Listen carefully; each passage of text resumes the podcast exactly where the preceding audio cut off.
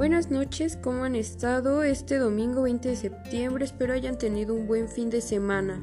Hoy les hablaremos sobre unos conceptos acerca de la materia Filosofía de la Educación, a cargo del profesor René Manuel Gallardo Sánchez. Para este episodio tendremos una invitada especial. Démosle un fuerte aplauso a Carla Valeria Cisneros Ortega que nos estará acompañando. Bueno, vale, yo te haré unas preguntas acerca del tema. ¿Estás lista? Sí. ¿Segura? Sí. Bien, pues, a ver, vale, para ti, ¿qué es filosofía? Es una persona que comparte sus sentimientos y sus conocimientos. Uy, muy bien, vale. Bueno, yo les voy a dar la definición de filosofía. Esta ciencia trata de la esencia, propiedades, causas y efecto de las cosas.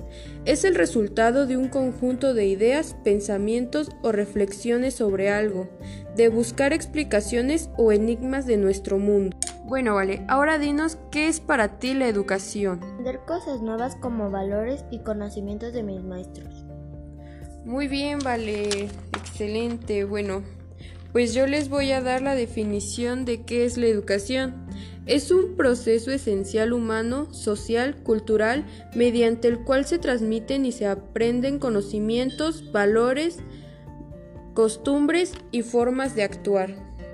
Bueno, vale, ahora dinos qué te da filosofía de la educación. No sé, ¿una filosofía que educa? No, pero bueno, a ver.